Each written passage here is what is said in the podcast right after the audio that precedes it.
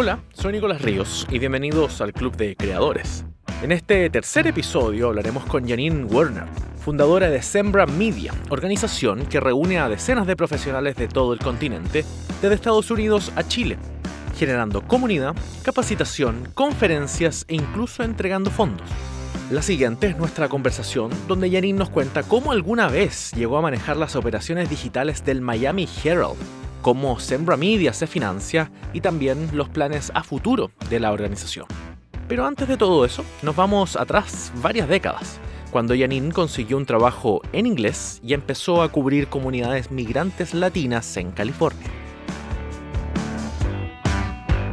Y yo llegué allí inocente, trabajando en uno de los condados más ricos de mi país, pero en un periódico humilde y pequeño, muy local, para una comunidad muy complicado, con una población total de como 10.000 personas esta zona. Fue súper hiper local el primer medio donde trabajé y empecé a darme cuenta que mis lectores gringos sabían bien cómo vivir en su comunidad, tenían muchas fuentes de información en inglés, pero estas personas que iba conociendo mejor y mejor en entrevistas no tenían fuentes de información en español, por lo menos no locales. Una visión tiene años en mi país y cubre una área muy importante, pero nunca ha llegado a cubrir asuntos locales, problemas locales, qué está pasando en la escuela donde tus hijos están asistiendo, qué significa educación bilingüe y por qué importa. Yo aprendí cubriendo historias como esto, la importancia de esa información y empecé a darme cuenta de un imbalance increíble entre información inglés y español. Lancé un medio bilingüe español e inglés con un amigo de México. Eso en Estados Unidos, en este mismo condado de ricos, llegamos a tener una circulación en español más grande que el periódico en inglés donde empecé. Y eso fue por la necesidad de información en esa comunidad y la falta de información en español. Lo publicamos por tres años. Eh, llegamos a una audiencia de como 30 mil, pero impreso. Lo, lo imprimimos, lo llevamos y fue incluso ayudar a la gente a encontrarlo fue un proyecto, porque no estaban buscando un periódico en su propio idioma. Teníamos que ir a em, tiendas boutique eh, en español, taquerías, eh, misas en español, eh, juegos de soccer. Los fines de semana fuimos repartiendo periódicos gratuitos, pero así aumentamos una circulación bastante grande durante tres años y mucho apoyo de la comunidad, muchos voluntarios, pero fue antes del Internet. Eso es pre-Internet. Y la verdad, el hecho de que después de tres años, por todo lo éxito de historias con impacto, escribimos información que creo que puedo enumerar ejemplos de historias de fraude, de problemas de inmigración, de transición de escuelas bilingües, que, que informamos a mucha gente. Pero el final como negocio fue un fracaso. Y después de tres años, casi como voluntarios todos, realmente no fue sostenible. Y cuento esta historia por dos razones, porque realmente es donde nace todo que hago ahora muchos años después.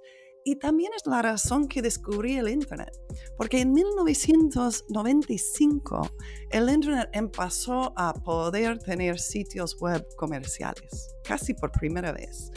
Y es justo cuando terminé a publicar este periódico bilingüe por falta de dinero para imprimir 30 mil copias, porque nuestro gasto principal fue papel.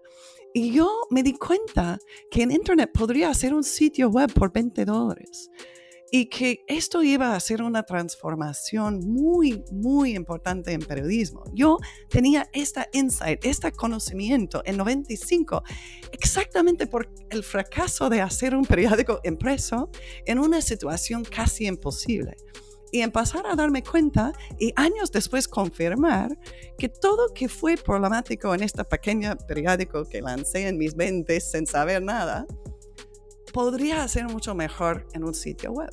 Es decir, no hay que publicarlo impreso. La gente puede buscarlo en Internet, puede buscar la información que necesita cuando necesita. Eso parece obvio ahora, pero en 95 muy poca gente estaba pensando en eso. Y aunque muy poca gente estaba pensando en eso, 1995 era justo el momento adecuado para comenzar a especializarse en Internet. Y gracias a una curiosa estrategia que consistió en escribir libros sobre cómo hacer sitios web para justamente aprender a hacer sitios web, bueno, Janine terminó vendiendo más de medio millón de copias, se convirtió en consultora y luego terminó de jefa en el Miami Herald. Yo pude aprender de cosas y escribir libros para otros entonces aprendí a escribir una propuesta de un libro, recibir un avance de miles de dólares, estudiar el tema con el tiempo que el avance me dio, escribir el libro, ganar dinero, tener el respeto de que piensa que sé qué estoy haciendo porque escribí el libro y desarrollé toda una agencia de desarrollo de sitios web y clases de cómo hacerlo y enseñé horas y horas de videos. Y escribí 25 libros durante como 20 años de mi carrera que parece increíble, pero son, digo, libros popcorn books, son websites for dummies y en dos años ya no funciona. es que estos libros em, duran poco, pero yo aprendí mucho de esa manera y sin dinero para ir a estudiar y con visión de hacer cosas, empecé a ver cómo mantenerme bien. Al final creo que vendí como 500 mil copias de libros y miles más de videos pero el trabajo en el Miami Herald recibí por un correo de un profesor de años antes que reconoció que mi grado combinación de habilidades después de haber lanzado un periódico bilingüe y después escribir libros, websites for dummies y tener una agencia, podría calificarme para un trabajo en el Miami Herald. Pues estábamos inventando casi todo de cero un poco más de cero. Bueno, yo llegué, ya había un sitio, pero fue un desastre. Lo, renovamos, lo mejoramos, eh, exploramos CMS enormes y complicados que no funcionaban bien, desde la tecnología hasta cómo publicar una historia. Por ejemplo, en el diario fue muy común publicar la historia de la bolsa y los reportes de negocios en la primera página, pero esto mañana en el Internet ya es muy tarde, ya tenemos acciones y números de hoy. Entonces teníamos que ver qué otras historias. Empezamos a darnos cuenta que en Miami teníamos un enfoque en negocios en América Latina y fue mejor en el sitio web poner la mejor historia, nicho único nuestro, que la historia que todos tenían ya de la bolsa de acciones de Nueva York, que era viejo el momento que lo publicamos en Internet. Entonces, fue una etapa de invención y en 98 no existía Facebook. Google era muy joven periódicos dominaban sus nichos, tenían muchísimo tráfico, em, dominaban sus mercados de una manera incomparable hoy. Entonces, manejar el sitio de Miami Herald en 98 es incomparable, no solamente por la etapa del Internet muy joven, sino para la fuerza del Miami Herald. En esta época teníamos un presupuesto de 6 millones de dólares, solo el Internet. Em, fue un proyecto complicado y enorme en esta etapa de mi carrera. Janine, tú me decías que trabajabas con un presupuesto de millones de dólares, con varias decenas de personas a tu cargo. ¿En ese tiempo existía en el Herald una visión de lo que iba a pasar con el financiamiento de los medios a nivel digital hoy en toda la industria? Pues sí, no. Em, la verdad, eh, hasta el famoso crash de como 2000-2001, esa etapa, em, íbamos todos arriba, arriba, arriba. Y los diarios estaban empezando a perder un poco, pero no había llegado a, cortes tan dramáticos como llegaron después. Entonces fue como finales de la etapa de ganancias de, de 20, 25% de ganancias en diarios. El Miami Herald estaba ganando en ese rango. Y con un presupuesto de cientos de millones de dólares en total. Entonces nuestra pequeña 5 o 6 millones en Internet fue como un experimento y teníamos esperanza que podría hasta sobresalir, porque es cuando empezábamos a ver los IPOs de Netscape y secretarias llegando a ser millonarios. Y, esto llamó la atención de los diarios. Incluso el Knight Ritter, que era dueño de Miami Herald en esa época, hizo un experimento de división y todos nosotros que trabajamos en Internet teníamos que dejar de trabajar en Miami Herald y empezar a trabajar en esta nueva organización. Es lo que hice en el segundo año de mi tiempo allá. Y es parte de la razón que salí, la verdad.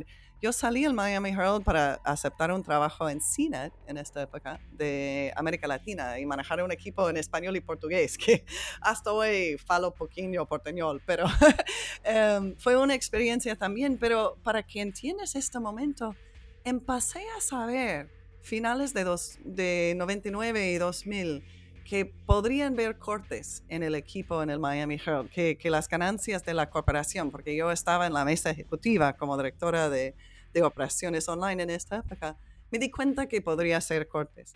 Y en CNET iban a contratar más gente, iban creciendo. Entonces acepté ese trabajo pensando que iba a poder rescatar y por lo menos no tener que despedir. Y otro momento no tan divertido en mi carrera, en CNET, yo pasé solo seis meses en total. Y durante estos seis meses, sin profundizar en todo lo que pasó, CNET decidió cerrar todas sus operaciones internacionales por falta de recursos, porque en estos seis meses bajaban muchísimas ganancias en Internet por toda la famosa caída de Internet en esta época, que si no participaste quizás ni recuerdas, un momento en que mucha gente en diarios en, esta, en Estados Unidos dijo, sí, mira, Internet no cuenta nada, están cayendo todos, la bolsa de acciones bajó, Netscape no vale tanto como piensan, y subestimaron muchísimo cómo el Internet iba a afectar el mercado de diarios. Y poco después nació Craigslist y empezaron a tener eh, Google y Facebook como competencia y hoy el mercado de diarios es destruido, es transformado, son... El diario típico de mi país es como el Miami Herald, un cuarto de su tamaño en esta época y muchos diarios han cerrado completamente en lugares más pequeños. Entonces, no, no teníamos ni idea de esta destrucción que iba a venir, pero sí empezábamos a ver, o yo empecé a ver, notas de problemas, de despedidos, las complicaciones de ganancias grandes y inversiones grandes y fracasos grandes y su impacto. Luego del Miami Herald, Janine pasó una década escribiendo libros, haciendo consultorías y dando cursos de emprendimiento en medios. En esa etapa de la vida estaba cuando conoció al profesor Rosenthal Alves de la Universidad de Texas, con quien acordó dar un curso online en español para el Night Center. Y la idea terminó siendo un golazo. 5.000 estudiantes inscritos de toda América Latina y muchos emprendimientos creados fue el resultado de este curso, que incluso se repitió tres veces. Bueno, es ahí donde Janine conoce a otra profesora de emprendimiento en medios, con quien termina fundando Sembra Media. Esta es la historia. Sembra Media nació de esta clase en la Universidad de Texas, en el famoso Night Center de Periodismo en las Américas, donde no solamente conocí los primeros alumnos, miembros del equipo de Sembra Media, sino también la cofundadora de Sembra Media, Michal y Strebner. Ella llegó a ser la otra parte de Sembra Media, ella viviendo en Argentina, yo viviendo en Los Ángeles conectadas por una clase virtual que, fue organizado en la Universidad de Texas, pero participaron gente de muchos países. Y de ahí nació la idea, cuando empezamos a hablar más y más de las necesidades de los alumnos suyos, tanto como los míos, de estudiar y entender mejor cómo estaban funcionando. Y empezamos a contratar gente, amigos míos, amigos suyos, amigos de amigos, representantes de países que nombramos embajadores, y empezamos a tener un equipo virtual pagado, pero con un honorario muy humilde, trabajando unos 10, 15, 20 horas al mes, dependiendo en el país y la complejidad del mercado, y estudiando periodistas emprendedores, nuevos medios, tales como Economía Feminista, que me fascina, hasta medios como Animal Político, fundado por un periodista en México, o Contracorriente en Honduras, donde dos periodistas están luchando a cubrir una comunidad muy peligrosa. En Venezuela, donde nacieron muchos medios porque no había fuentes de información confiables en sus países. Y entonces empezamos a buscar representantes entre nuestros amigos y como había pasado una década viajando en América Latina, tenía muchos amigos en muchos países, periodistas, frustrados, interesados, haciendo cosas nuevas. Y conocí más en la escuela y conocí más de los amigos de amigos hasta formar el equipo que tenemos hoy en día después de tres años y medio de empezar una organización haciendo un gran estudio a llegar a una organización que está ofreciendo más y más oportunidades directas, hasta inversión directa a medios. Y en medio de esto y formar mi propio non-profit con diversidad de ingresos, conseguí una beca, un fellowship, Night Fellowship del Centro Internacional de Periodistas, que me ayuda como uno de los fuentes de Sembra Media. Ok, vale, pero si tuvieras que definir a Sembra Media, ¿cómo lo definirías? Bueno, Sembra Media, si ves la página de misión, es una organización dedicada a diversificar los voces en español, ampliando y ayudando a periodistas emprendedores que han lanzado medios que están tratando de informar comunidades. Una de las complejidades de explicar Sembra Media es que es muchas cosas, ahora estamos haciendo muchas cosas. Empezamos tratando de entender para mejor em, enseñar lo que necesitan periodistas que ahora están manejando negocios. Hablamos mucho de que enfocamos en todo lo que no aprendimos en la escuela de periodismo, cómo manejar equipos, cómo ganar dinero, cómo hacer marketing, contabilidad, estos asuntos que son problemáticos para cualquier emprendedor social. En Estados Unidos, Europa y ahora más y más en, América Latina están hablando de social entrepreneurs, gente que están lanzando negocios porque quieren apoyar, ayudar, mejorar el mundo, con muy buenas intenciones, con muy importante impacto en sus países y muchas veces con habilidades muy limitadas en cómo hacer un negocio. Cuéntanos un poquito del día a día. ¿Cuántas personas trabajan contigo? Tú estás en Estados Unidos en este momento, pero trabajan de manera remota. Cuéntanos un poco de cómo es la estructura de Sembra Media en lo interno. Bueno, eso ha cambiado recientemente a tener más de solo el equipo de embajadores y Mijal y yo. Al principio, Mijal y yo empezamos tiempo parcial y llegamos a ser full time. Y el equipo de embajadores siguió creciendo en el segundo año, pero ahora estamos empezando el cuarto año y en los últimos meses hemos formado un equipo de operaciones que tiene que ver con más y más proyectos, grants, fuentes de ingresos. Entonces, hoy en día tenemos un equipo tiempo completo en Argentina, básicamente basado allá, Mijal y un grupo de personas que trabaja con ella. En Argentina ahora tenemos cuatro tiempo completo y un par más que trabajan tiempo parcial, como la mitad del tiempo. Y también tenemos alguien en Uruguay California, Argentina, Uruguay son los lugares desde donde operan, pero Sembra Media en realidad, como lo dijo Janine, tiene embajadores en 15 países del continente. Ahora, el financiar toda esta operación ha sido algo con el que han tenido que batallar. Y como no, son una empresa de medios independientes en América Latina. ¿Les suena conocida esta historia? Bueno, es prácticamente lo que todos los medios nuevos tienen que enfrentar. Al segundo año de Sembra Media lograron diversificar sus fuentes de ingreso una de ellas son las fellowship o subvenciones que se otorgan para desarrollar un proyecto en específico. ¿Cómo lo hicieron y cuáles son las otras fuentes de financiamiento? Acá Janine lo explica.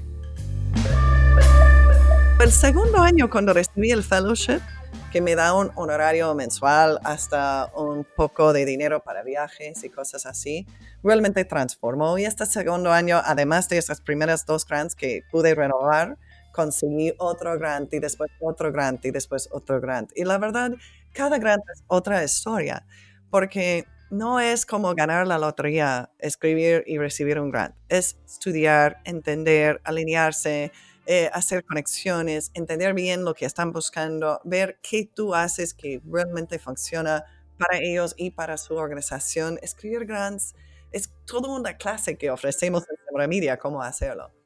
Em, y es ciencia y arte y todo entre ellos. Entonces, el modelo de Sembra Media es como muchos de los medios que hemos visto, dos personas dedicadas, listos a dedicar un poco de tiempo casi como voluntarios hasta empezar a tener un poco de fondos de una manera u otra. En mi caso, empezar con grants, otros empiezan con anuncios o eventos o cosas así.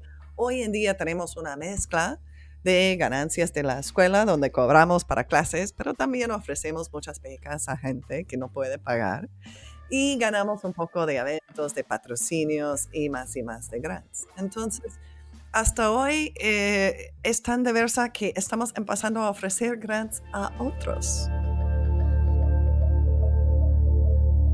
Cuando grabamos este episodio en abril, muchos de los programas y oportunidades estaban todavía abiertos. Hoy, la gran mayoría ya fueron entregados o están en proceso. Pero para las próximas versiones, acá está la explicación de Janine de lo que Sembra Media ha estado ofreciéndole a los medios del continente durante los últimos meses. Si vas al sitio de Sembra Media, hay una opción de oportunidades muy nuevo y va creciendo. Primero tiene algo que se llama Tech, que es un fondo para ayudar a medios a invertir en tecnología para que puedan trabajar mejor en su periodismo. Y eso viene no solamente con inversión, con dinero para ayudar con el costo de herramientas, que a veces es problemático para un recién nacido medio, pero también viene con consultoría del equipo de Sembra Media. Y por eso Sembra Media tiene más y más equipo, porque estamos ofreciendo más y más ayuda directa a gente. En SembraMex tenemos otro grant de otro fondo. Bueno, SembraTech es de un grant del Lenfest Institute, que es una organización en Filadelfia que dona mucho dinero a medios y eh, maneja también el Philadelphia Inquirer, em, que es el grande diario en inglés en Filadelfia. Lenfest es una enorme organización y nos han dado a nosotros un pequeño fondo para un programa pilota que nombramos SembraTech, que es ayudar en uno de los obstáculos que hemos identificado para los medios, que es pagar el costo de tecnología, que si lo usas bien, puede ayudarte en tener más audiencia y más ganancias. Entonces, siguiendo con este enfoque, tenemos otro fondo ahora que es SembraMex, que es un proyecto en conjunto con ICFJ, el Centro Internacional para Periodistas, y este fondo es para medios en la frontera entre México y Estados Unidos y solo en esta área de cobertura porque el fondo está enfocado en esta área. Y esto es un programa de cinco años. Cada año vamos a poder invertir en dos medios en esta zona donde a veces es muy difícil hacer periodismo, particularmente periodismo de investigación, porque no solamente hay falta de dinero y, y modelo de negocios, sino gente se muere, sí, y más que todo en esta zona. Entonces tenemos algunos programas dirigidos a audiencias nuestras particularmente vulnerables y también que tienen que ver con las organizaciones donantes que nos apoyan y sus enfoques. El tercera oportunidad, la más nueva y la más grande, es bajo este enlace de oportunidades, pero tiene su propio sitio completo y se llama Velocidad. Y Velocidad estamos haciendo un concurso de 1.5 millones de dólares de inversión y consultoría y apoyo. Es un programa eh, que estamos manejando con medios en, en español y portugués.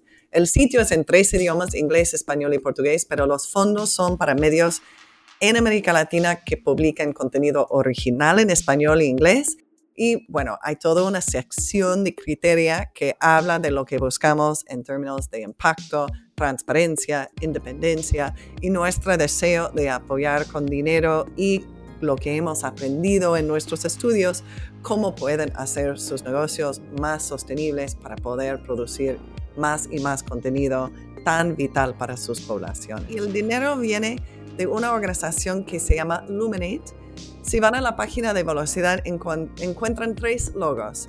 Sembra Media, ICFJ, el Centro Internacional para Periodistas, y Luminate, que es parte de otra organización que se llama Omedia Network.